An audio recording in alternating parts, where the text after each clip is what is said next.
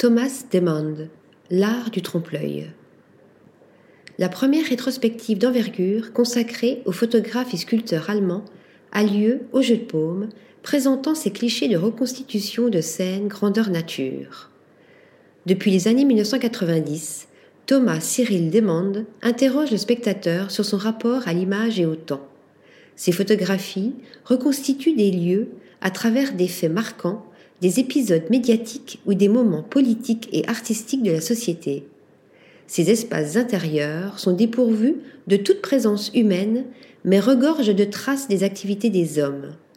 En regardant de plus près, une autre réalité surgit, celle d'un simulacre visuel, d'un fac-similé. Sur le modèle de maquette, l'artiste de 59 ans recréer entièrement et méticuleusement ces endroits à échelle réelle constitués de papier et de carton avant de les prendre en photo et de les détruire. C'est ce que nous propose de découvrir le musée du jeu de paume dans cette première grande rétrospective intitulée Thomas Demand, le bégaiement de l'histoire.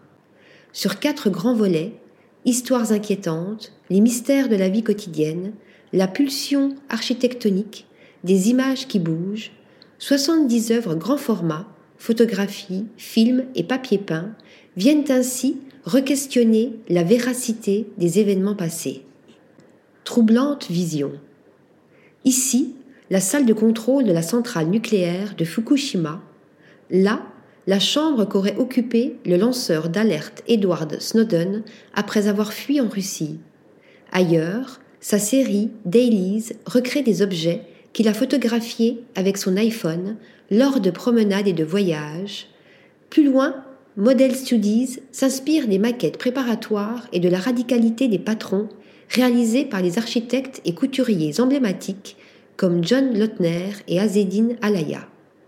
Et pour boucler la boucle, Pacific Sun explore l'image en mouvement via le film d'animation l'artiste reconstitue ici des images enregistrées de l'intérieur d'un navire de croisière, battu par les vagues d'une tempête tropicale, en effaçant l'équipage et les passagers. Depuis 25 ans, Thomas Demond livre ainsi une réflexion sur la dimension aussi banale que perturbante de ce qui définit la culture contemporaine dans un monde saturé d'images. Article rédigé par Nathalie Dassa.